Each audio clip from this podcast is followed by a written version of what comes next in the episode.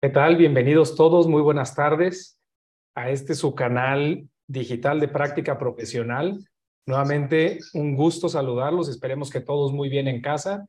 Y tenemos hoy, vamos a arrancar con un tema de actualidad que estamos próximos a cumplir con esta obligación y es el tema de la declaración informativa o de información sobre la situación fiscal eh, del contribuyente que le conocemos como el ICIF.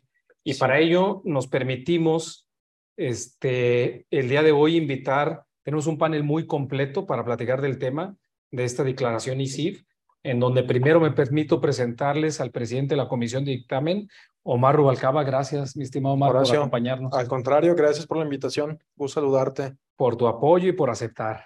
Con todo gusto. Gracias, gracias. También me permito presentarles al contador público certificado Francisco Segura Chaparro, que hoy está con nosotros de forma virtual, pero no por ello no va a ser con la misma calidad de siempre. Mi estimado Francisco, gracias por acompañarnos el día de hoy. Por el contrario, gracias, muchas gracias por, por la invitación a participar en este foro. Gracias. Y se me olvidó mencionar, Francisco, que tú perteneces a la comisión de dictamen. Así es. Bien, y por último, pero no menos importante, me gustaría presentarles a Edgar, Edgar Rodríguez, este, él es miembro de la CAPEI 2.0 y también miembro de la Comisión Fiscal 2.0, quien es experto también en todos estos temas de, de las declaraciones y sobre todo la informativa. Bienvenido, mi estimado. Gracias, Horacio, por la invitación. Un gusto. Gracias, gracias. Pues bien, si no tenemos inconveniente, vamos arrancando el día de hoy con esta charla que tendremos. Es una charla que hemos preparado para todos ustedes en donde queremos hablarles de algunos puntos que consideramos muy importantes en la presentación de esta declaración. Eh, algunas de ellas son en base a la experiencia que hemos tenido, llámese por consultas de nuestros clientes o nuestra gente ha estado preparando esta información. Y no sé, mi estimado Omar, no sé si quisieras platicarnos un poco, si te acuerdas tú de los antecedentes de esta declaración ISIF, y lo pregunto como auditor que no nos sorprendió a los auditores, pero en su momento a muchos contadores sí les sorprendió esta declaración. ¿Algo que nos quieras compartir? Eh, gracias, Horacio. Sí, pues no, no recuerdo exactamente el año, no sé, Edgar, si tú te acuerdas, fue por ahí del 2014. Fue la reforma fiscal del 2014. De cuando, exacto, de cuando nos, nos quitaron la obligatoriedad del dictamen. Y sí, efectivamente se puso esta nueva obligación hacia el contribuyente se quita, se quita la obligatoriedad del dictamen, ingresa esta nueva este, eh, declaración informativa, que, bueno, los que, los que nos están viendo que, con, que son auditores o que los auditan van a saber muy bien el término del CIPRED. Teníamos el CIPRED, muchos anexos, treinta y tantos anexos, y entra el ICIF con no tantos, pero sí alrededor de unos 16, 18 anexos en aquellos años, ¿no? Eh, con, un, con un mini CIPRED, simplemente es, le quito la obligatoriedad a los contribuyentes, pero te sigo amarrando a que me sigas enviando información que todavía no tengo. Eso es, eso es como nació. Originalmente le llamábamos el DICIF, porque era la, la declaración informativa. Ah, por ahí del 19 hicieron el cambio a que se llame ICIF es, es, el, es el acrónimo ahora. Quitaron el, el, nombre declaración y ya solo es la información del, del contribuyente. Correcto. Y para esto, con esta antesala que tú nos comentas, Omar, respecto a cómo nace esta declaración que viene dentro del artículo 32H H. del Código Fiscal de la Federación y existen algunos supuestos. A mí me gustaría un poco abundar, no demasiado, pero sí tratar de, de, de mencionar ya dijimos, ¿qué es la declaración? Pues es una declaración que viene dentro del artículo 32H, pero ¿quiénes son estos sujetos obligados, Edgar? Creo que sí. Mira, como bien lo señalan, el 32H, el Código Fiscal de la Federación, prácticamente lo que te establece son los supuestos o los contribuyentes que están obligados a presentar esta información. Del 2014 hasta el 2021 había cinco fracciones en ese artículo 32H. A partir del 2022 entra en vigor una sexta fracción, que son las que vamos a comentar. La primera fracción prácticamente es los contribuyentes del título 2, personas morales, que en el último ejercicio hubieran declarado a través de su declaración normal ingresos iguales o superiores a más de 904 millones de pesos. Es el primer umbral que tenemos que atender y en esa misma fracción primera también se establece que es obligatorio presentar la ICIF para los contribuyentes que al cierre del ejercicio inmediato anterior hubieran tenido acciones colocadas entre el gran público inversionista. Esa es la fracción primera. ¿no? La fracción segunda prácticamente es para todas las sociedades o la que tributan en el régimen opcional de, grupos de sociedades, que es lo que anteriormente era la consolidación fiscal. La fracción tercera son todas las entidades de la administración pública federal o estatal. que prácticamente hay un listado ahí, si no me acuerdo, la Secretaría de Hacienda publica a través del diario oficial de la Federación un listado que contempla todas las entidades que están en este supuesto, ¿no? La fracción cuarta son prácticamente los establecimientos permanentes que tienen residencia en el extranjero por las actividades que realizan en el país. La fracción quinta es todo el tema de los contribuyentes que hubieran celebrado operaciones con residentes en el extranjero. Y aquí me permito hacer un paréntesis porque esto también tuvo una reforma sustancial con el paso del tiempo, en el sentido que en el origen estaba muy ambigua esa fracción quinta. ¿Por qué? Porque muchos contribuyentes decían, oye, si yo voy de viaje al extranjero y hago una erogación, un gasto, prácticamente ya me ubico en ese supuesto de presentar el y atendiendo a esa problemática, la autoridad dio a conocer algunas reglas en las cuales estableció en los primeros años que solamente te aplicaba si tenías 30 millones de operaciones con el extranjero y después hubo una reforma para ampliar ese umbral a 100 millones de operaciones con el extranjero. Aquí es importante también considerar que dentro de esos 100 millones te habla de operaciones, no te habla de ingresos ni deducciones. Entonces tenemos que atender a sumar en esos 100 millones tanto ingresos, costos, gastos, préstamos inclusive, que en su conjunto rebasen esos 100 millones para ubicarnos en, este, en esta fracción quinta del 32H. Y la última fracción que entró en 2022 en vigor es la de los contribuyentes que sean partes relacionadas de contribuyentes a que se refiere el segundo párrafo del artículo 32A, que son los contribuyentes obligados a presentar el dictamen fiscal, atendiendo que tuvieron más de 1.650 millones para el ejercicio 2022, ¿no? Esas son las seis fracciones, los seis supuestos que establece como tal el Código Fiscal de la Federación, ¿no? Esta última fracción también había un tema interesante en el sentido que también la disposición la dejan muy abierta en la reforma y también cabía la interpretación si esta fracción sexta te abarcaba también a las personas físicas.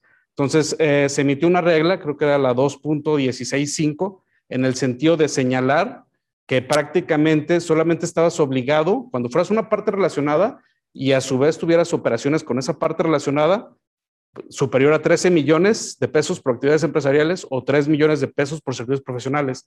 Pero esa regla desafortunadamente no fue del todo clara en el sentido que no eh, señaló si eran personas físicas o personas morales. A través de Twitter, inclusive hace unos días, hace unas semanas, hicimos una pregunta textual a la autoridad y ahí nos contestó en Twitter, pueden checar la, la respuesta, donde señala que la ICIP solamente es aplicable a las personas morales y no a las personas físicas. Correcto. Yo creo que haces muchas precisiones, mi estimado Edgar, que me, discúlpeme, que me gustaría sobre todo precisar, y me refiero a las operaciones este, en, en el extranjero. En el extranjero, sí. Y hablábamos de un monto de 100 millones de pesos y ya decías, presta dentro de todas estas operaciones. Creo que genera un poco de todavía confusión con algunos contribuyentes. Dicen, ¿nos referimos a flujo o nos referimos a intereses en el caso de préstamos? ¿Te gustaría mencionar algo al respecto que es? Eh, realmente, como lo hemos nosotros analizado, es que hablando de préstamos, la disposición no te especifica y al no especificarte nos tenemos que ir a la generalidad en el sentido de decir, es cualquier operación de vengada, independientemente si está pagado o no. Independientemente, oye, pagué 10 millones de intereses, pero el préstamo son 500 millones, ahí te detonaría el tema de la obligación en lo que hemos analizado por nuestra parte. Correcto. Y de justamente, hecho, de hecho perdón, Horacio, que interrumpa, este, como parte de la comisión de dictamen, eh, nosotros tenemos contacto con la gente que está en la Comisión Nacional y la Comisión Nacional de Dictamen tiene contacto con gente del SAT, en donde, en donde hay cierta comunicación, hay, hay, hay cierta ir y venir de preguntas, ¿no? Tenemos ese conducto para poderle eh, preguntar a la autoridad, oye, ¿a qué te refieres con esto? En ocasiones sí nos podrán hacer caso y sale de manera oficial, en ocasiones sale de manera extraoficial, pero por ese canal nos, nos hacen llegar información. Y, y, lo que nos ha bajado la nacional a, a, a, la regional y aquí a la local, que compartimos obviamente con, con todos nuestros colegas, es que se refiere a todo, absolutamente a todo. En el caso, un ejemplo que, que también puede ser un detonante. Oye, yo soy maquila. Mis operaciones son, le estoy cobrando el 6.5 de mis, de mis gastos y tengo apenas 5 millones de pesos. Me falta mucho para llegar a los 100. Sí, espérame, pero tú estás haciendo importaciones temporales y estás haciendo el retorno de esa mercancía. Lo que se toma en cuenta es el valor en la aduana. Esa es, esa es la postura, reitero, extraoficial de la autoridad y nos aplicaría, si sumo, si llego a los 100 millones de, de valor en aduana durante el año, me aplica y tengo que presentar el ICI. Correcto, por eso era, considero importante aclararle a todos los que nos escuchan que justamente esta falta de definiciones sobre qué significa operaciones pues Sí. entramos en esta generalidad que bien comentas tú, Edgar, y que ya señalas ahorita en algunos casos muy en específicos, Omar, como lo pueden ser las mismas operaciones de comercio exterior a través de una maquila, en donde simplemente estoy haciendo la importación y el retorno de la mercancía a través de un comercio exterior. Y toda Que esa nunca es parte mía. que, no, a que aún, aún y cuando no es mía, pues podríamos Se darse. Pero bueno, operación. Ahí, ahí les dejamos la semillita en esta parte para que vean lo que es la interpretación de algunos colegas expertos en la materia y que puedan ustedes discernirlo y estudiarlo y en su caso valorar tener que presentar esta declaración de información sobre la situación fiscal del contribuyente. Bien, y ya entrando un poquito más a detalle de la propia declaración, mi estimado Francisco, no sé si tú me puedas apoyar con qué tipo de información es la que se, se presenta en esta declaración y cuándo, si tenemos la fecha de cuándo, se, cuándo vence el plazo. Sí, claro, mira, eh, aquí es importante, dentro de toda esta evolución que ha tenido la ICIF, es que eh, en ejercicios anteriores se presentaba posterior a la declaración anual, y si no me equivoco, eh, un mes antes o a la par del dictamen fiscal, pero con la última reforma, la fecha de presentación es el 31 de marzo, o, o e incluso en la misma fecha de la presentación de la declaración anual. De hecho, el aplicativo no te permite enviar la declaración anual si estás obligado a presentar la ICIF y no la incluyes. Entonces, para aquellos que, quieran verse eh, muy proactivos en presentar la, la, declaración anual antes del día 31, tienen que considerar que tiene que llevar anexa la, la. Y dentro de la información que se incluye, pues incluyen los cuatro estados financieros y sus notas, no, notas de, de, preparados de, conformidad con las normas de información financiera mexicanas. Esto es importante porque no es eh, nada más las políticas, no, es una, no, no, es un, no son notas sencillas las que hay que preparar, sino notas realmente con todo el cumplimiento de, las normas de información financiera. Se incluye además información sobre ingresos, costos y gastos. Entonces, para ello, pues es importante tener nuestra balanza de comprobación. Se incluye información comparativa de eh, la conciliación contable fiscal.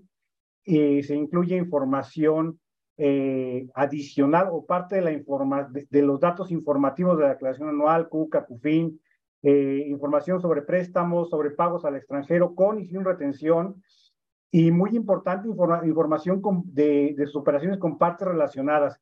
Y aquí eh, hay un par de cuestionarios, uno en, en, temas de cumplimiento de las disposiciones fiscales en, terma, en, en términos generales eh, por parte del contribuyente y además eh, del, eh, del cumplimiento con precios de transferencia. Entonces, tenemos que informar eh, sobre qué operaciones llevamos a cabo con partes relacionadas y si, esta, y esta, si estas operaciones cumplen con precios de transferencia y cuáles fueron los métodos para evaluarlo, lo cual nos trae hacia muy, muy a principios del ejercicio prácticamente antes de presentar la declaración de, de estos temas que, que, de repente ahí quienes estamos en el mundo de la auditoría jugamos a, a qué, es, qué es primero el huevo la gallina, ¿no? ¿Qué es primero tener el estudio de precios de transferencia de los estados financieros? Bueno, aquí hay que tener los dos para poder presentar la declaración anual. Esta parte es muy importante.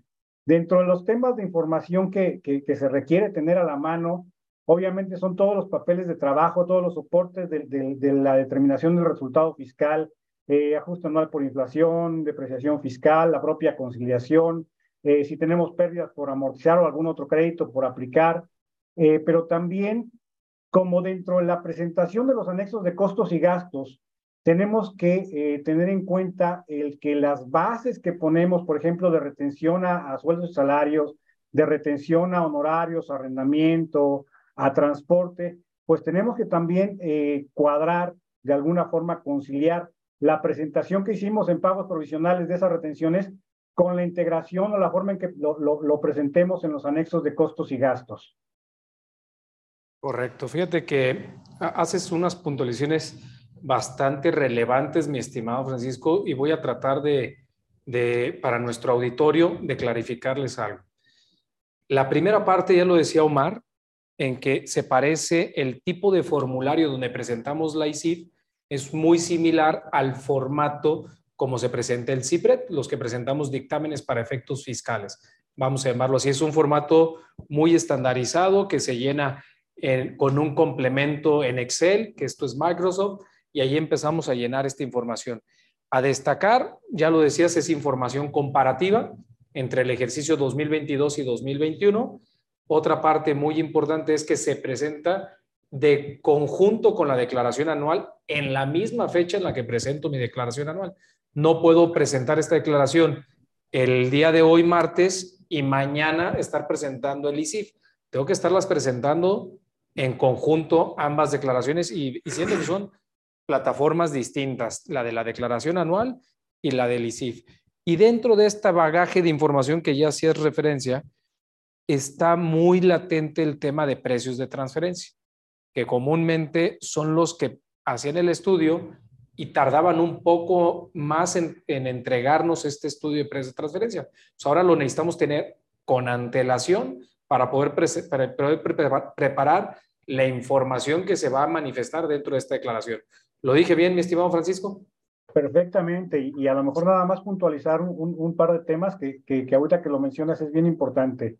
Eh, este estudio de de transferencia no es nada más con, con partes relacionadas del extranjero, sino también con partes relacionadas nacionales, que por ahí estamos muy acostumbrados a que precio de transferencia lo aventamos siempre a, a partes relacionadas extranjeras, pero, pero eh, particularmente en la ICIF es también con partes relacionadas nacionales. El otro tema que eh, lo di por obvio, pero también vale la pena eh, comentarlo, es descargar la última versión, asegurarnos que estamos actualizados con la versión de la ICIF para no tener problemas y, y o pérdida de tiempo, porque en la versión normal que emite el SAT, que, es un complemento, eh, la captura es algo tardada porque no te permite hacer links, no te permite pegar fórmulas, prácticamente es dato por dato y, si nos equivocamos de la, en la versión que estamos usando, de entrada vamos a tener que recapturar este, nuevamente toda la información y, y es un tiempo el que lleva, un tiempo considerable que lleva la preparación.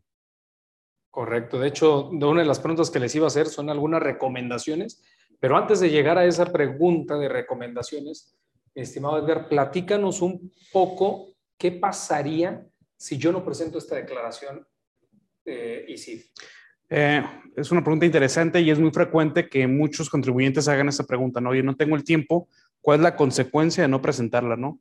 El artículo 83-84 del Código Fiscal sí nos puntualiza que te podrán imponer una multa que va desde los 15 mil hasta los 150 mil pesos por no presentar o por haberla presentado incompleta o con errores, que esta fue una modificación de la reforma del año pasado en el sentido de que el hecho de que tú la presentes eh, prácticamente con algún apartado incompleto, con errores o lo que es muy común, hay que presentarla con lo que tengamos y posteriormente una complementaria. Eso ya conllevaría a que te hagas acreedor a una multa en caso que la autoridad lo aplicara de forma estricta porque ya lo amplió no solamente al no presentarla, sino presentarla con errores, lo que conllevaría a que alguna situación que pudieras tener mal también te, te haga acreedor a la multa. Otro punto interesante es que recordemos que el artículo 4 de la ley de impuesto a la renta sí nos señala que los beneficios de los tratados para evitar la doble imposición, entre otros requisitos, uno de los requisitos es que para que tú puedas acceder a ese tratado es que hayas presentado en los términos del 32H la declaración. Entonces, en ese sentido, si tú no la presentas, en mi opinión, en los términos, en el plazo de una incompleta, en una interpretación muy estricta, también la autoridad te podría rechazar algún beneficio que tuvieras en la aplicación de algún tratado para evitar la doble imposición. Creo que eso sería lo, lo principal que yo identifico como consecuencia. Correcto, y eso pues nos lleva a un tema de que si estamos dentro de estas seis fracciones del 32H, tenemos que presentarla. En el pasado, no sé si lo comentamos, Omar, decíamos que existían algunas facilidades para la presentación de esta declaración de cuando nació. Y le llamamos, algunos nos exentaba de presentarlas o bien presentábamos menos información, pero ya no es así. Es correcto, es correcto, Horacio. Este, para este año ya no salió la regla, si mi memoria no me falla, 2.18.4 es la que nos daba esa facilidad de que podíamos, cuando, cuando nos obligaba por la fracción 5, comercio exterior, nos decía, ah, presenta una informativa simplificada, en donde no me tienes que llenar los veintitantos anexos. Eh, nada más llena los cuatro básicos y tres, cuatro este, anexos adicionales. Entonces, teníamos esa opción, teníamos la regla el año pasado, pero ya no salió para este año. Este año ya no existe esa regla, se, bueno, no, no se deroga, simplemente no salió y ya tenemos que presentar. Si estoy obligado por la fracción 5, tengo que presentarlo completo.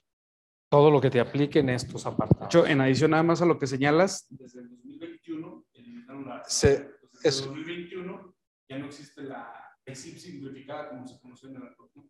Solamente era preséntame ocho apartados. Ocho apartados. En lugar de 28. Correcto. Que, que hubo ahí el tema de si aplicaba para, para lo que se presentó el, el, año pasado correspondiente al 21 o era ya para lo del 22 porque era en la miscelánea del 22, Correcto. ¿no? Miscelánea 21 sí salió, 22 ya no sale y traíamos esa discusión el año pasado.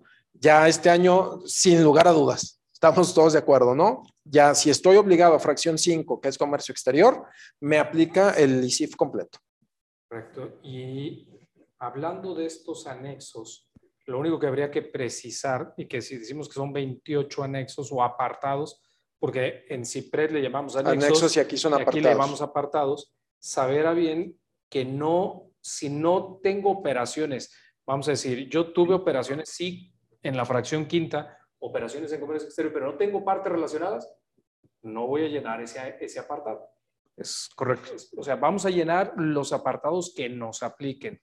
Y viene en ese sentido, mi estimado Francisco, te acordarás y no sé qué le quieras compartir a nuestra audiencia respecto, existen unos cuestionarios, además de estos apartados que hablan de información financiera y fiscal, que es numérica, vamos a llamarlo así, además de las notas a los estados financieros que tú hacías referencia respecto a que deben ir conforme a las normas de información financieras mexicanas, internacionales o algún marco normativo, este, que, normativo que aplique la compañía y tengas que hacer estas normas, hay otra, otros apartados que refieren a unos cuestionarios.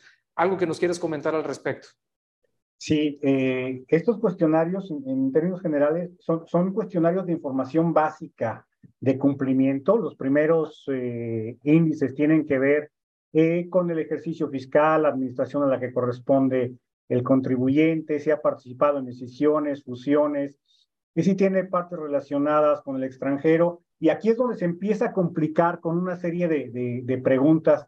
Algunas son, eh, les digo yo, como, como preguntas capciosas, ¿no? Porque es, si contesta sí, entonces eh, contéstame esta serie de datos adicionales. Y si contestas que no, entonces te aplican o no te aplican esas preguntas y de repente no te da la opción de decir no aplica, ¿no? Eso, eso hay que tener cuidado. Algunas de las que, de las que destacan, por ejemplo, es, oye, eh, la compañía tuvo empleados, sí o no, y eh, te lleva, ok, si me pusiste que no, entonces tienes algún outsourcing. Y ese outsourcing, acuérdense que ahora tenemos también las reglas de ser servicios especializados, ¿no? Entonces ahí es donde empieza todo a, a complicarse, sobre todo para, para empresas de grupo, donde normalmente eh, o pudiera haber empresas que finalmente se quedaron sin empleados y reciben servicios de alguna de las otras empresas del grupo. Habrá que ver si esas empresas del grupo tramitaron eh, eh, sus servicios o, o sus, re, registros REPSE y si le están prestando servicios o cobrando algún servicio de, de prestación de personal. también si hubo operaciones en con, con proveedores del extranjero y entonces te refiere a los anexos o a los apartados propiamente de eh, préstamos o de, o de, operaciones y si estas operaciones llevan eh, retención o no. Por ahí también hay que tener cuidado con, con los anexos donde hacen referencia a los, o las preguntas que hacen referencia a la aplicación de tratados, eh, o perdón, no de tratados, de, de los eh, beneficios eh, de la región fronteriza norte o sur, que también te dice, oye, dejaste de aplicarlo, dices, bueno, no, no tiene una opción de no aplica, si yo nunca lo he aplicado, pues no puedo decir que sí, pero tampoco puedo decir que no. Entonces, esa parte de donde no me aplica el cuestionario hay que dejarlo en blanco, porque por ahí de repente me he encontrado con ciertos contribuyentes que se van con la fin de decir, ah, pues sí, no, no, no, no lo, no lo dejé de aplicar porque no me aplica. Pues más bien nunca lo aplicaste, ¿no? Porque si le pones que lo dejaste aplicar, el mismo cuestionario te dice, oye, y cuando lo dejaste aplicar, cumpliste con esta información, con esta estadística, con presentar este aviso, y dices, ah, caray, este, pues empieza a crear eh, conflicto en cómo la autoridad lo va a interpretar, ¿no? Y es importante porque recordemos que esta información que se vierte en los anexos, en primera instancia, los primeros que lo revisan son robots, donde buscan este tipo de inconsistencias y van a generar requerimientos adicionales para el contribuyente. El otro es materia de, precios de transferencia, que tiene que ver eh, precisamente con si se tiene la información o no de precios de transferencia, qué métodos se utilizó, si hubo ajustes derivados de los estudios de precios de transferencia, quién fue el asesor y por ahí hay eh, también ciertas posiciones en, en, en, el llenado de este cuestionario, si por ejemplo nos pide el RBC del asesor de precios de transferencia, si es el socio o el, el, encargado que firma eh, el estudio de precios de transferencia o es la firma de contadores que eh, hace el estudio de precios de transferencia. Nos preguntan también sobre quiénes son los asesores fiscales de la empresa eh, y ahí hay que ver, notar nuevamente el tema de en qué momento hay una asesoría o en qué momento el, el despacho contable hace solamente cumplimiento para ver qué información y, a quién referenciamos dentro de estos cuestionarios. Eh, algunos otros temas interesantes tienen que ver con el cumplimiento en materia de IVA, de emisión de CFDIs, eh, que también ya es todo un tema que está normado eh, no nada más a través de misceláneas, sino en el propio código. Por ejemplo, si se cancelaron facturas vía notas de crédito en lugar de hacer la cancelación apropiada, son, son de los temas que hay que tener mucho cuidado y a veces, muchas de las veces, tener la legislación a la mano, porque los cuestionarios hacen referencia a aplicó la regla 2973 de la resolución miscelánea y cuando estás llenando y no tienes la, resolución a la mano, de repente dices, ah, caray, ¿me aplica o no me aplica? y te tienes que regresar nuevamente a ver de qué trata la regla, a revisar tus operaciones y tratar de entender eh, si estas reglas te aplican, te son aplicables o no. Entonces, sí es importante que incluso eh, si es nuestro despacho de auditores, si es nuestro despacho de, de, de cumplimiento eh, fiscal quien nos ayuda en el llenado de estos cuestionarios, estos dos en particular son bien importantes, es bien importante que los repasemos junto con la administración de la compañía o administraciones junto con sus asesores este, fiscales.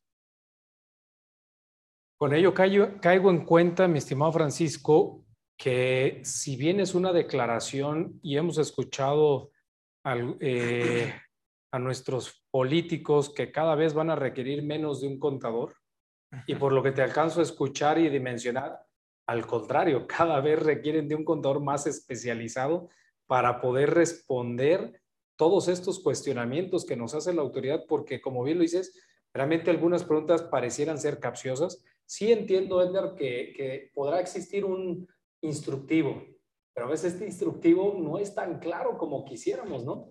Es, es correcto. Y, y, por ejemplo, ahorita que tocaban el tema de, de, los apartados 15 y 16, que son la materia de precios de transferencia, aquí el instructivo inclusive nos señala que sí se necesita el RFC de la persona física que preparó el estudio, que es el responsable, o en su caso el RFC del contribuyente, que en los casos que no hubiera un despacho como tal, ¿no? Y un punto interesante es que también atendiendo estos eh, instructivos, se señala que en el apartado 16, que es el cuestionario de materia de precios de transferencia, hay dos puntos interesantes. Uno es que te pide la fecha en que presentaste el anexo 9 de la declaración informativa múltiple. Uh -huh. Sin embargo, como conocemos o sabemos todos, esta declaración tuvo una reforma y se presenta hasta mayo. Entonces, prácticamente uh, ahorita tenemos un tema ahí complicado porque muchas empresas tenían la idea de que el estudio lo necesitaban o lo tenían programado hasta mayo, atendiendo la declaración eh, 9, el anexo 9, ¿no? Sin embargo, en la ICIP nos pide las operaciones, el método, si está valor de mercado, el rango utilizado y las preguntas del análisis funcional económico, que se hizo en materia de precio de transferencia, ¿no? Y en ese apartado 16 también es importante que si se deja algún campo en blanco, también se tiene que especificar por qué no se deja, por qué se dejó en blanco en el rubro de información adicional, porque de lo contrario la autoridad podría entender que más bien sí te aplicaba, pero no lo contestaste. Nada más son, son de los aspectos que a lo mejor es necesario poner atención.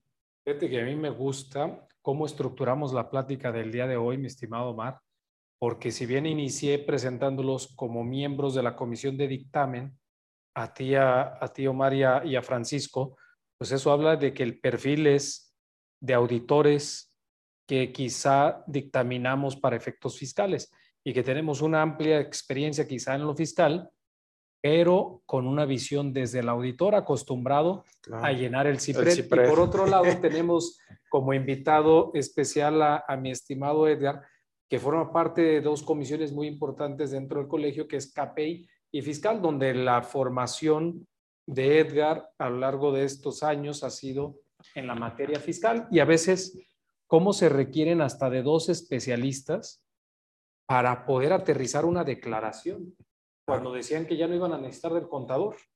Digo, no sé si lo escucharon, pero decían que ya no iban a necesitarnos.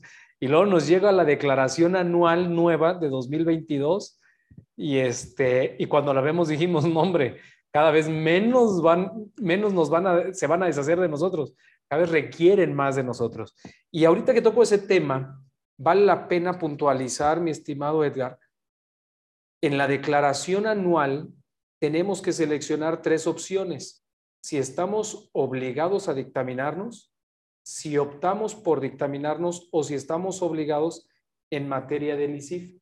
Y dependiendo de esas tres elecciones, se nos van a habilitar o no un componente de estados financieros en la declaración anual. Pero también tiene mucho que ver si voy a presentar el ICIF, si opto por dictaminarme o estoy obligado. ¿Algo que quisieras comentar en este punto en específico? Creo que sí, Horacio. Ese es un punto interesante porque al final del camino, el propio 32A del código sí te establece que los contribuyentes que estén obligados a presentar el dictamen o quienes opten atendiendo a los umbrales del primer párrafo, que es por ingresos, por valor del activo o por los 300 trabajadores, no está, ya tendrán por cumplida la obligación de haber presentado la ICIF. Entonces, a lo que quiero llegar es que si tú presentas el CIPRED, el dictamen, por obligación o de forma opcional, técnicamente la ICIF ya no te es aplicable. En caso contrario, las preguntas que tú bien señalas al momento de llenar la declaración, no todo es malo, porque si es un contribuyente que está obligado a la ICIF, pues prácticamente la declaración anual se le simplificó. Y creo que esto es interesante porque desde el año pasado había una duplicidad de información. ¿En qué sentido? Que tú llenabas la declaración anual, llenabas un estado de posición financiera, un estado de resultados, una conciliación, y a su vez replicabas la misma información en el formato del. Sí, sí. Por eso creo que ese es el espíritu de en este momento haber eliminado esa, esa obligación como tal en el formato del anual, ¿no? Presentas la ICIF y ya no me repites la información, ¿no? Sí, to- totalmente de acuerdo, Edgar, porque, porque sí, teníamos la, la obligación de que en la anual teníamos que presentar el- eh, una información que luego presenta el ICIF y está duplicada y luego revisa que coincida, etcétera, etcétera, porque si no eh, andábamos mandando cosas diferentes, ¿no? Pero sí, totalmente de acuerdo. Incrementaron la declaración anual en este año con, con ya son los cuatro básicos, pero tuvieron a bien hacer esa aclaración que acabas de decir, ¿no? Cuando es ICIF, ya no me lo llenes. Y un punto que en mi opinión sigue pendiente por parte de las autoridades es que si al momento de presentar la declaración normal, hablando de la declaración anual, seleccionamos que no estamos obligados a la ICIP por tratar de omitir o no tener la información lista, esto puede tener una consecuencia interesante porque cuando presentemos la complementaria, el formato ya no me permite cambiar de opción.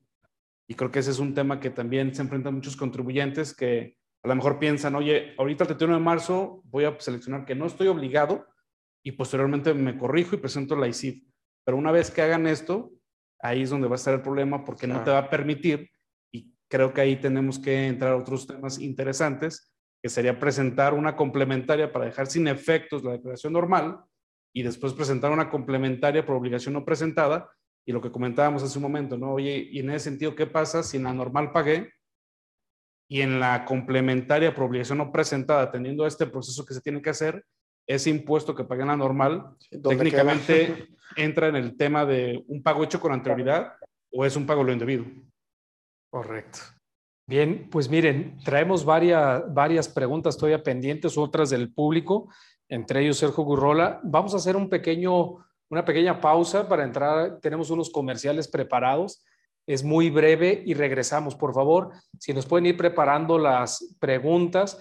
Al regresar vamos a tocar temas como algunos errores, este, el tema de recomendaciones en los respaldos, porque la información se puede perder, se puede dañar. Han existido algunos temas que nos han dado la experiencia y que queremos compartírselos al regresar de los comerciales. Si nos permiten, regresamos en un momento. Regresamos este, a este su canal digital de práctica profesional con el tema ISIF. Y con nuestros invitados dejamos una pregunta al aire que nos hizo Sergio Burrola y, y dice así, buenas tardes, los datos requeridos para realizar el estudio, me refiero, se refiere a precios de transferencia, se publican en mayo. No se puede hacer el estudio correctamente. A ver, mi estimado Edgar. vamos a traducir esa, esa pregunta. Creo que es una pregunta interesante porque quiero pensar que lo que nos están cuestionando es, al 31 de marzo tenemos que presentar esta información conjuntamente con la declaración anual. Por otra parte, hasta mayo tengo la obligación de presentar el anexo 9, que es la informativa de, partes relacionadas. El tema aquí radica en que prácticamente la mayoría de las bases de datos que se utilizan en materia de precios de transferencia, al, ahorita marzo quizás, existen algunas que todavía no tienen información financiera de las comparables. Entonces creo que ese es el punto que está señalando en el sentido de que al día de hoy no tengo la información cerrada quizás de las comparables que voy a utilizar en el estudio. Sin embargo, un punto interesante es que en el apartado 15 y en el apartado 16, como tal, solamente te pide el método aplicado y si está valor de mercado. No te pide un tema de rangos intercuartiles que pudieran moverse atendiendo a lo mejor a la utilización de un método como puede ser el de márgenes transaccionales de utilidad de operación, que a lo mejor ahorita el rango sí es de 10 a 15 y una mediana de 13, y ese rango en mayo, una vez que se cierren las bases de datos, de información, pudiera modificarse. Y es un tema interesante porque si a raíz de esa modificación el rango intercuartil sufre un cambio significativo que te saque fuera del rango, creo que ahí sí deberíamos de analizar el tema de presentar una complementaria para efectos de decir, ¿sabes qué?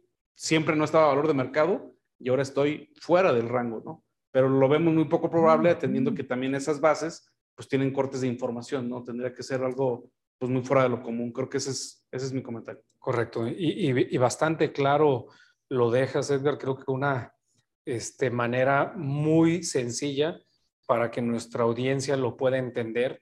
Y en base a eso y, estos cuestionamientos que nos hemos dado a la tarea de, de, interpretar, me gustaría tomar el tema de algunas recomendaciones en el llenado. Ok, yo ya sé que estoy obligado por la fracción 1, 2, 3, 4, quinta o sexta eh, fracción del artículo 32H ya estoy preparando mi declaración anual y para ello también me entero de que tengo que presentar el ISIF. Ya descargué el complemento que dijo Francisco al inicio, que se descarga en mi Excel.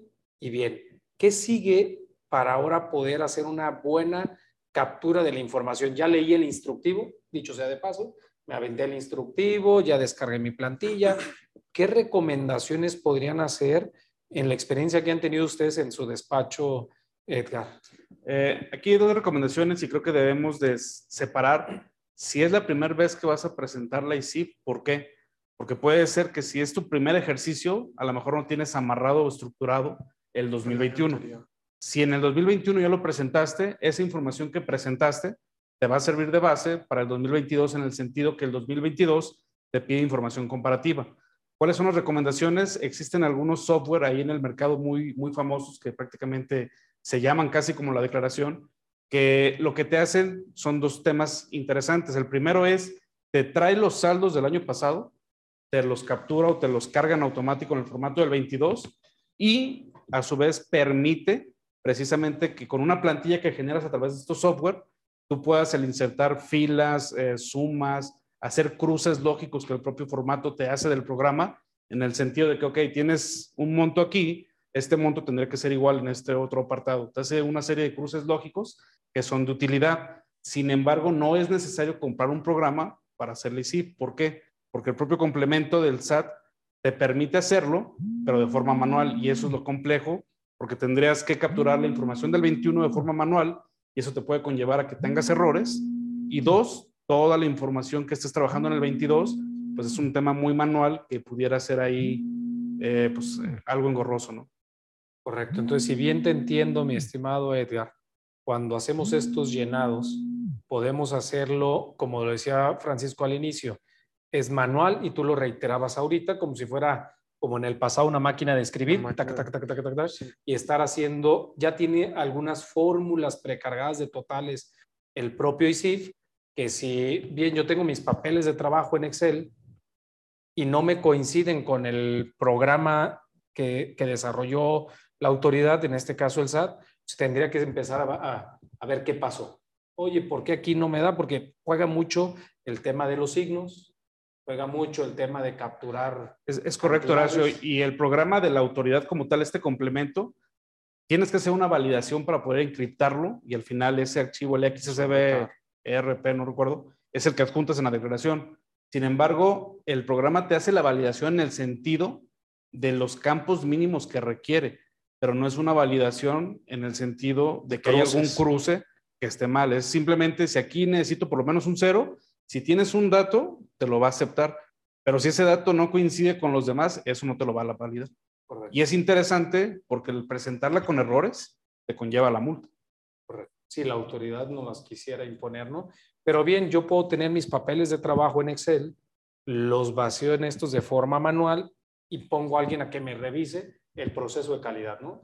Oye, que diga lo mismo y hago mis, lo que hacíamos en el pasado antes de estas plataformas tecnológicas, algunos auditores recordarán que hacíamos nuestros cruces manuales y te venías aquí y luego agarras el anexo fulanito y perenganito. La verdad es que la tecnología ha avanzado para nuestra buena fortuna y ya existen estos software que hacen estos propios amarros. Le picas a un botón y te trata de decir, oye, tienes diferente este apartado el 1 con el apartado 10. Oye, no coinciden, porque son cantidades que deberían de ser similares.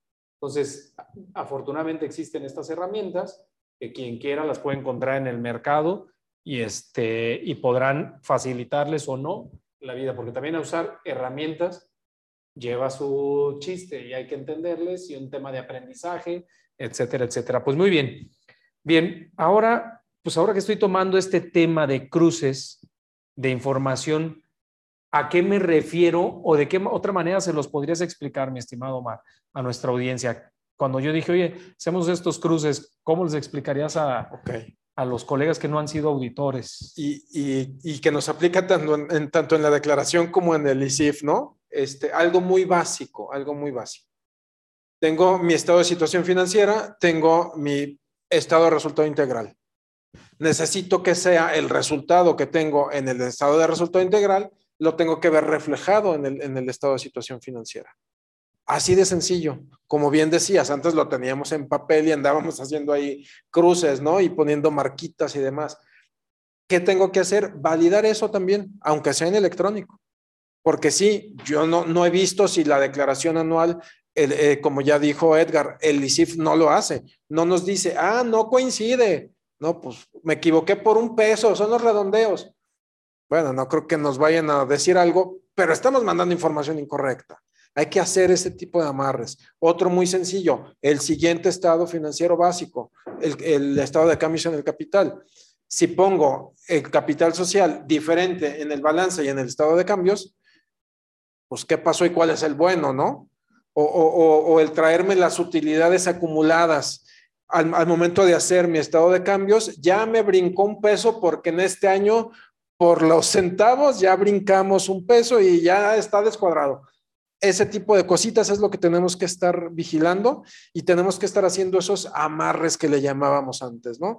Y, como eso que es muy básico, habrá algunos un poco más complejos que tengamos que estar viendo, ¿no? La integración de los gastos. Si estoy diciendo en mi estado de resultados un monto de gastos generales, al momento de hacer mi, llenado del, apartado de gastos de, eh, generales, pues la sumatoria tiene que dar, ¿no? Obviamente. Es, correcto, Mar. Y, y, un tema también interesante que se podría hacer, o una recomendación, es que coincida esta información con la contabilidad electrónica, por lo menos con la balanza Desde 13, luego.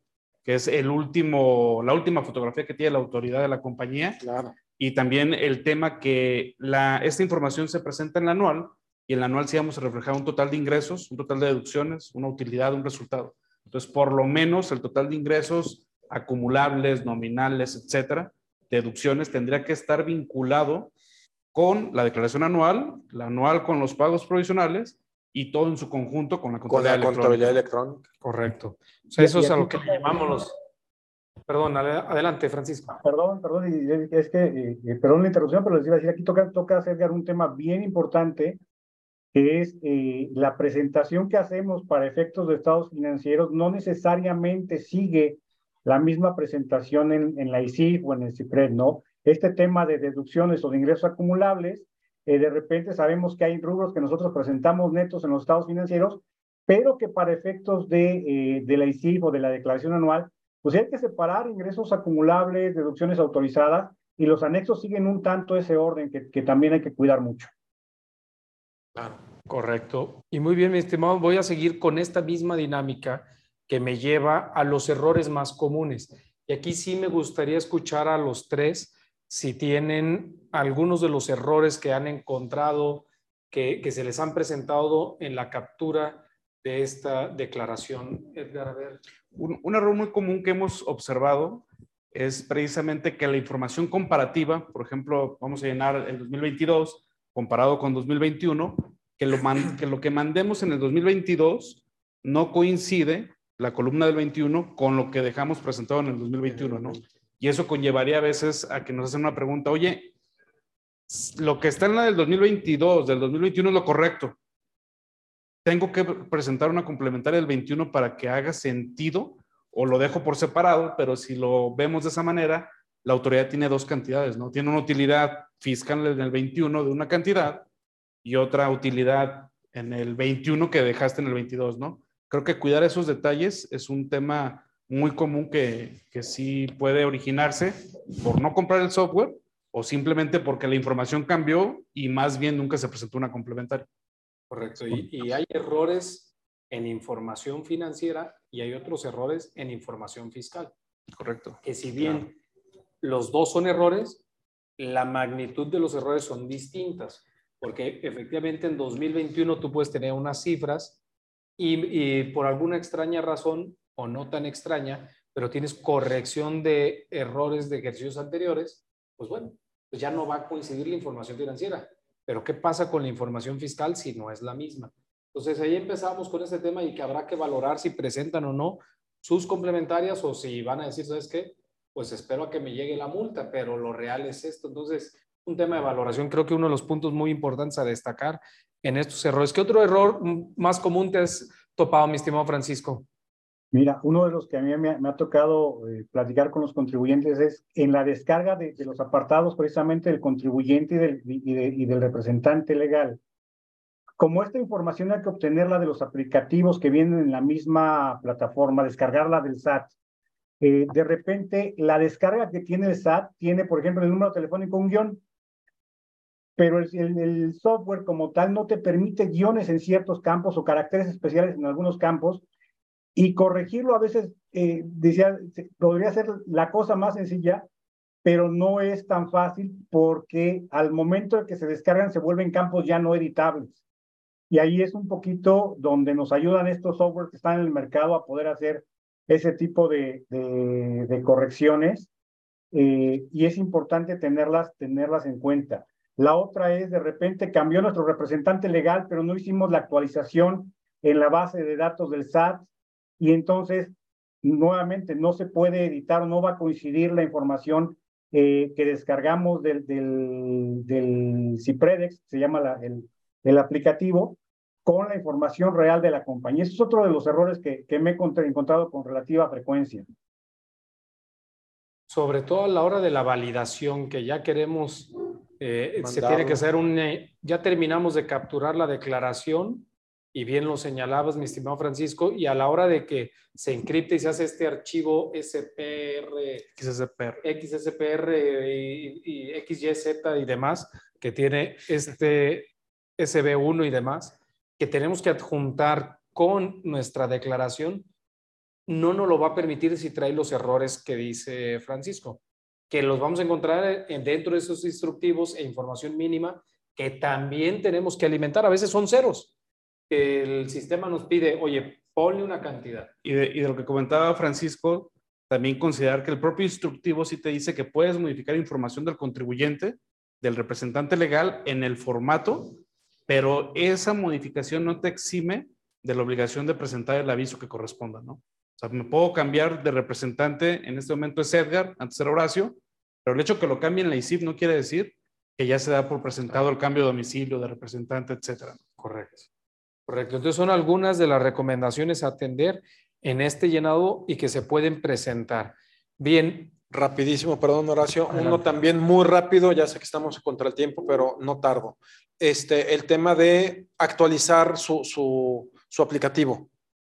Porque luego eh, suele suceder que ya quiero presentar la del 22 y trae errores. Oye, es que no, eh, no viene alguna opción, no tengo para poder hacer el, el 2022 comparativo con 21 hay que, lo mejor es, eh, lo, lo, desinstalo y lo vuelvo a instalar.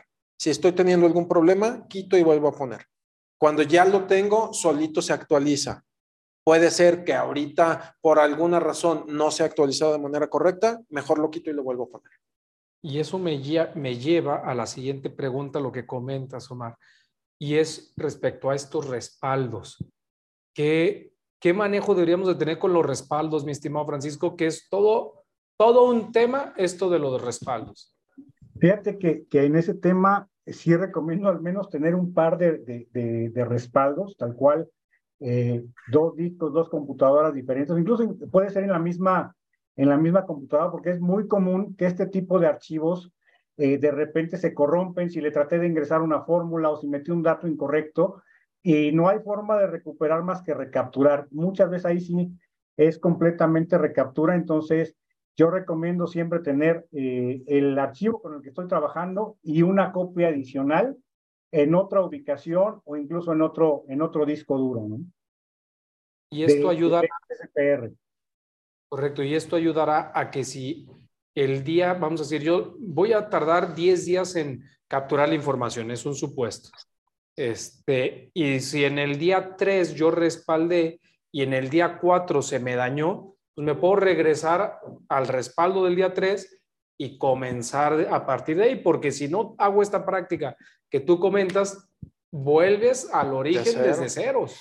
Oye, que lo quiero enviar y, no, y lo hemos vivido nosotros mucho en dictámenes. Muchas veces. Muchas veces teníamos que hacer esta parte que cuando llegue el ICIF, es la mismo tipo de plataforma o complemento que desarrolla la autoridad, pues ya no la sabíamos. Y, y, y, es el día que vencen a las 10 de la noche, 11 de la noche y córrele, recaptura todo, ¿no? Ahí está, ahí está impreso y métete a, a hacerlo de nuevo. Entonces, Otra recomendación, vayan importando lo que vayan generando. De hecho, un tip que les puede servir a, a los que nos están eh, viendo es que si no van a adquirir algún software de estos, es descarga tu plantilla copia tu plantilla, todos los apartados en un Excel y en el Excel tú haz tus amarres, arma tus estados, tu información y ya que lo tengas armado, solamente te dedícate a pasarlo a la plantilla, porque cuando están trabajando con la plantilla y a su vez con las hojas de Excel de los papeles de trabajo, es muy frecuente que la, que la plantilla como tal se dañe y prácticamente creo que inclusive no permite la plantilla un manejo amigable entre tener la plantilla abierta sí, no. y a su vez tener un papeles Excel. de trabajo en Excel, ¿no? Por eso es mejor eh, copiarlo y úsalo aparte y ya nada más dedica a capturar. Usarlo como Excel solamente como Exacto. Excel. Sí, estoy totalmente de, hecho, de acuerdo. Aplica, aplica mucho el tener ya no dos monitores, sino dos computadoras, una con tu Excel y otra con la plantilla que estás capturando.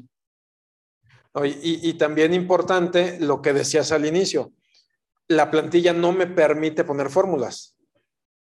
Uso el Excel, pongo fórmulas, eficiento todo y ya después es nada más capturar. Correcto, correcto, bien. Voy a hacerles una pregunta este, eh, que nos hace Francisco. Sale un poquito del tema, pero mm, algo relacionado. Dice, si al hacer la declaración anual rebaso los 1.650 millones, ¿Cuándo hay que presentar el dictamen fiscal 2022? Okay. Ok, perfecto. Eso es 32A y no 32H. Eh, por eso decías que salió un poquito, pero es el año anterior. Para, para nuestra obligatoriedad, si yo quiero saber si ahorita a mí me aplica en mi declaración anual ponerle, me tengo que dictaminar porque estoy obligado, no son mis ingresos del 22, son mis ingresos del 21. Si en 2021 tuve más de 1.650, ya estoy obligado para presentar 2022, que se presenta ahorita mi anual, 31, eh, bueno, 3 de abril a, a más tardar, y presento mi dictamen 15 de mayo. ¿Sale? Si rebasé los 1.600, bueno, si el 2021 no llegué, estuve a la mitad porque inicié operaciones, tuve 800 millones y este año 2022 rebasé a 2 millones, no importa. Este año no estoy obligado. Voy a estar obligado hasta el 23. Correcto. Y, la es importante, Horacio, perdón, recordar que esas cantidades se actualizan. Es porque correcto. Este umbral de los 1.650 millones era para los ingresos del 21 que te detonaban la obligación del 22. De ahorita Los 22. ingresos del 22 que te van a detonar la presentación del 23 se van a modificar, creo que son 1.700 millones que se actualizan en enero de cada año conforme al anexo 5 de la resolución miscelánea, ¿no? Para no perder de vista de que este 1.650 es para el 21-22 y para el siguiente año va a cambiar, ¿no?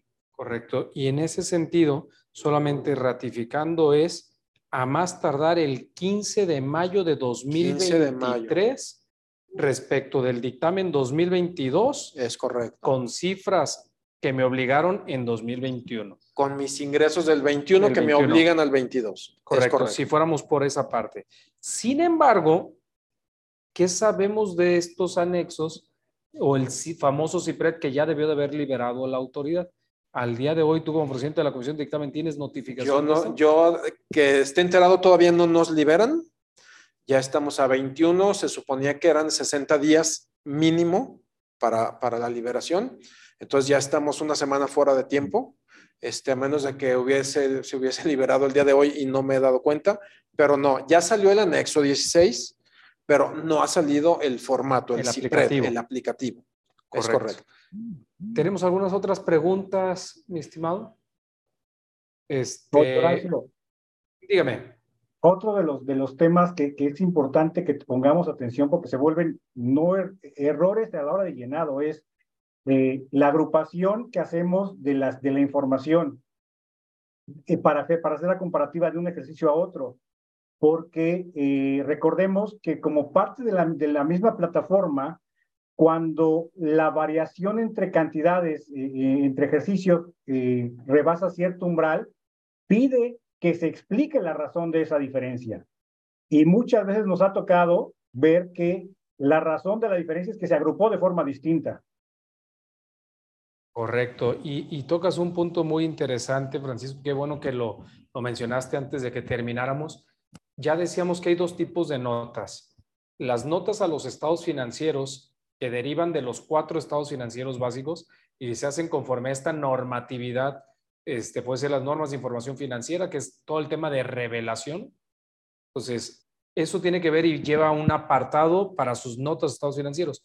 Y hay otras notas aclaratorias cuando la diferencia entre el ejercicio 2021 y el ejercicio 2022, la autoridad considera que tienes que darle una explicación.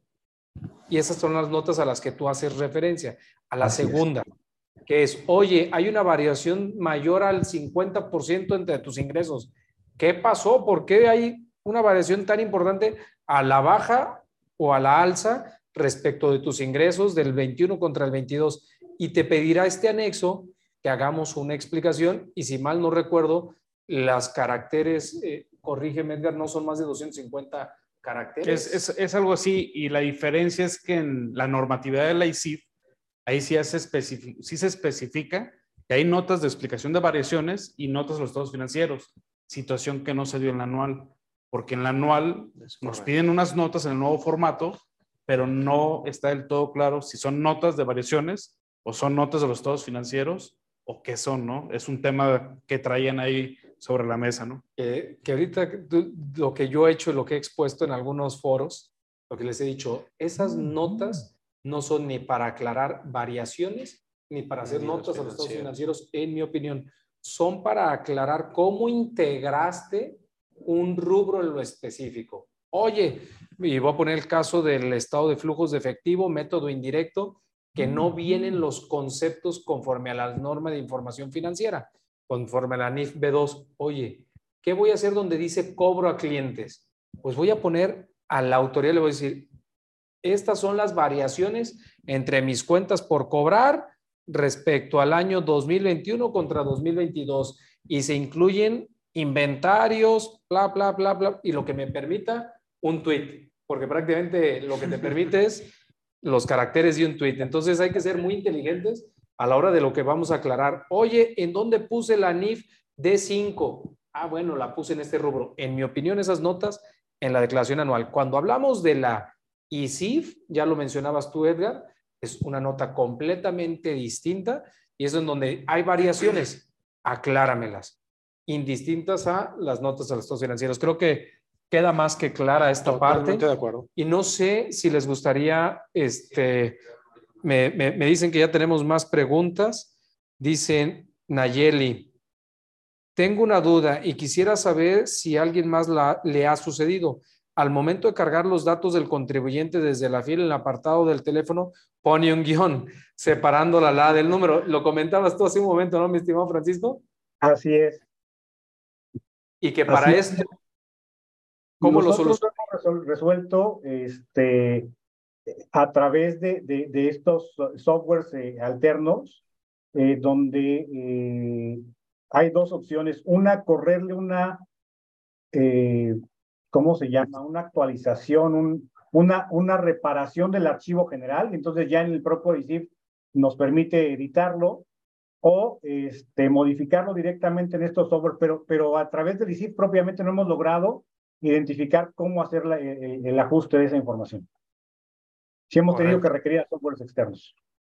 Correcto, y, y hablamos que en el mercado hay varios y, y por ahí podrían darle la, la solución a, la edición, porque una vez que tú exportas, algo que es importante comentarles a los que nos escuchan, cuando utilizas un software de otro proveedor, y por favor corríjanme que ustedes somos expertos, si utilizas un proveedor de un de externo para el- la, captura de este ISIF, lo que haces una vez que lo terminas en ese Excel o en esa plantilla, lo transfieres haces una transferencia y se convierte al formato del ISIF.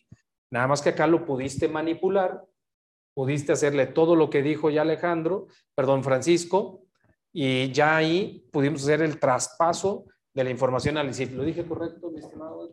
Perfectamente correcto, Horacio. Creo que lo, lo señalaste de una manera adecuada. Y en estos casos que son temas de, oye, es un guion, es una coma, no lo puedo corregir y tampoco quiero comprar el software, creo que una alternativa que se debería explorar es, entonces presenta un aviso de actualización, corrige tu teléfono como esté, los datos, y una vez que lo corrijas, a lo mejor cuando ya lo descargas a la plantilla del SAT, te va a aparecer sin los guiones, sin nada, ¿no? Creo que esa podría ser una opción.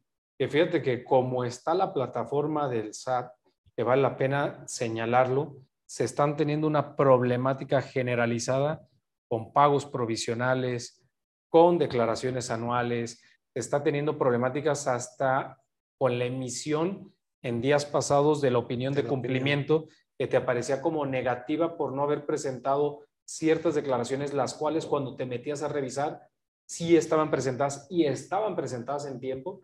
Esto ha generado todo un tema alrededor de el propio instituto ya emitió un comunicado solicitando una prórroga a la autoridad derivado de todas estas problemáticas que se están presentando en sus formatos y en su plataforma de internet, que es las de las, de las declaraciones. Ah, ¿Les podemos asegurar algo? No. Lo único que les podemos compartir es que sí, sí hay problemas, sí están presentando inestabilidad la página y que hay que tener, no tratar de irnos al último día para presentar la declaración anual. Ojalá, porque ahora se vence, Y el recuerde- día recuérdeme, el día lunes, Lunes 3, tres. de abril, Lunes 3 de abril. esto derivado de que cae en En fin viernes. de semana, viernes 31 de marzo. Entonces nos habilita Es, es correcto. Y ese tema que señalas, Horacio, de que no me está cargando la información, hay que recordar que para el tema del anual, el propio instructivo de la declaración sí te señala que son 24 horas, si es una modificación y no, hay pago, y 48 horas cuando es una complementaria ya hay pago. La teoría es que debería de cambiarse, no se está cambiando.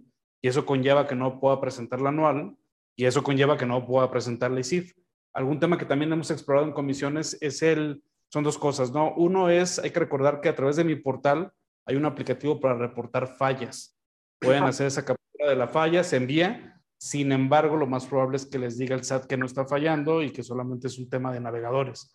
Y el otro tema, a lo mejor, que también puede ser como una opción, es presentar una queja ante Prodecon en el sentido de ese acto que no está haciendo la autoridad, de estarme actualizando, porque también ya lo hemos visto en algunas comisiones que sean, puede ser que sea un tema particular tuyo y no generalizado. Entonces, para que revisen ese caso puntual.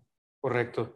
Y todo esto tiene que ver con la recomendación que hacías y damos este preámbulo de errores, porque oye, yo voy a corregir mi constante situación fiscal del, del representante legal, pero eso te tiene que llevar a que cambies también tu fiel, quizá, o que la tengas que actualizar para que cuando descargues este archivito al que hacíamos relación y que en el formato nos dice los datos del representante legal tienen ese guion, pues en qué momento la autoridad lo va a liberar para que ya esté de manera correcta.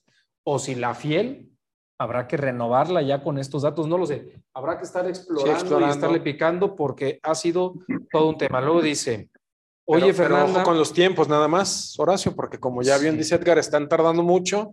Ya es día 21, estamos a menos de dos semanas, ¿no? Mira, Fernanda, esta pregunta creo que tiene nombre y apellido hacia Omar Rubalcaba. Y dice, buen día, ¿tienen algún curso sobre el llenado? Sobre el llenado del, del ICIF. Este, híjole. Del CIPRET, sí. del CIPRET, sí.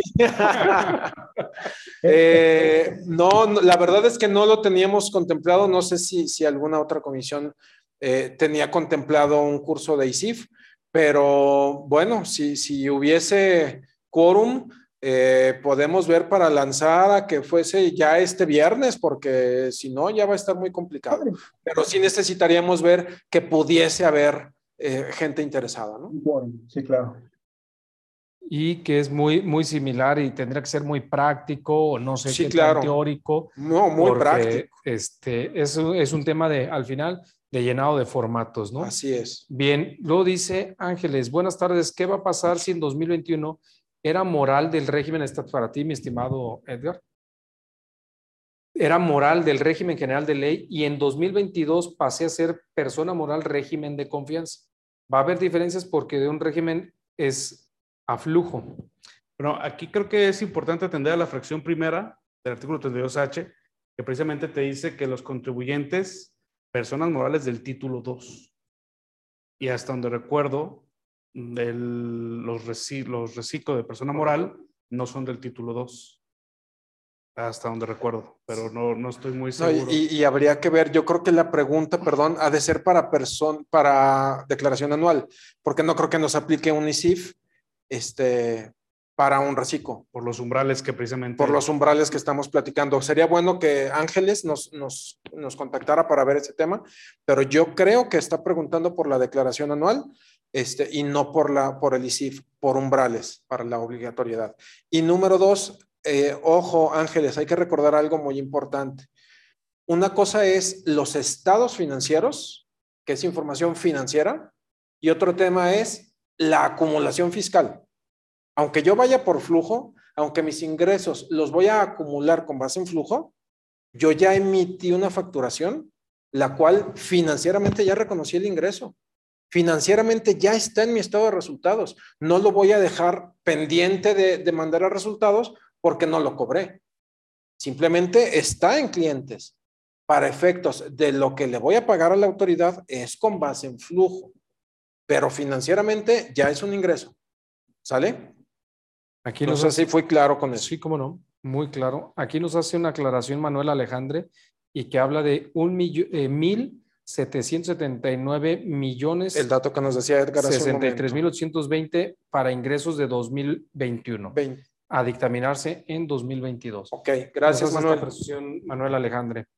Por último, este, ah, no, le da las gracias a Manuel Alejandre este, por el monto actual va a dictaminarse. No sé, alguna otra comentario que quisieran compartirnos, mi estimado Francisco. Pues nada más que eh, tal vez como recomendación general mantener el orden en el llenado. las guías son a lo mejor empezar por las cuentas de ingresos, gastos, estado de resultados, estado de cambios, balance y demás anexos. Yo el que normalmente dejo al último es el estado de flujo, tal vez el más complicado de cuadrar, este, y que por cualquier movimiento en cualquiera de los otros se va a mover. Entonces ese es el que dejo al final pero sí, la recomendación central es orden en el llenado. Muchas gracias, mi estimado Francisco, por atendernos el día de hoy y por todas tus recomendaciones y puntos que fueron muy valiosos. Gracias, mi estimado. Gracias por la invitación. Hombre, eh, mi estimado Edgar, algo que quisieras compartir. Rapidísimo, nada más tener en mente que en el tema de los establecimientos permanentes, con el solo hecho de ser un establecimiento permanente, ya está obligado al ICIP, ahí no hay umbrales, no hay nada. Y en el tema de la fracción primera del 32H que te habla de los ingresos, creo que ahí está subjetivo porque te dice ingresos declarados a través de la declaración normal. Oye, y si en la ah, complementaria modifiqué todo, ya no. Ese es un tema que está ahí en el tintero. Y en esa misma fracción primera hay un punto que también te habla de las empresas que tengan acciones entre el gran público inversionista, ¿no? Y muchas veces puede ser que sea una empresa pública, pero quizás porque tiene deuda no acciones. Entonces, también separar eso y analizarlo en cada caso en particular, ¿no? Muy bien, pues te agradezco muchísimo, mi estimado qué placer contar con tu apoyo el día de hoy, este, que siento fue muy valioso. Gracias, Horacio, a la orden. Por último, mi estimado Omar, mil, mil gracias por el compromiso y por todo lo que nos compartes el día de hoy. La verdad es que fue una gran charla. Este, y me siento muy satisfecho. y se nos fue, ya se nos fue hasta el tiempo. Sí, bastante, pero, pero muy interesante. Muchas gracias. Pues gracias a ustedes que nos acompañan el día de hoy. Este, los vemos el tercer martes de cada mes en punto de las 5 de la tarde aquí en su canal digital de práctica profesional. Nos vemos hasta pronto y a la siguiente. Hasta pronto. Gracias a todos. Hasta luego. Gracias, Francisco. Hasta luego. Seguimos en contacto.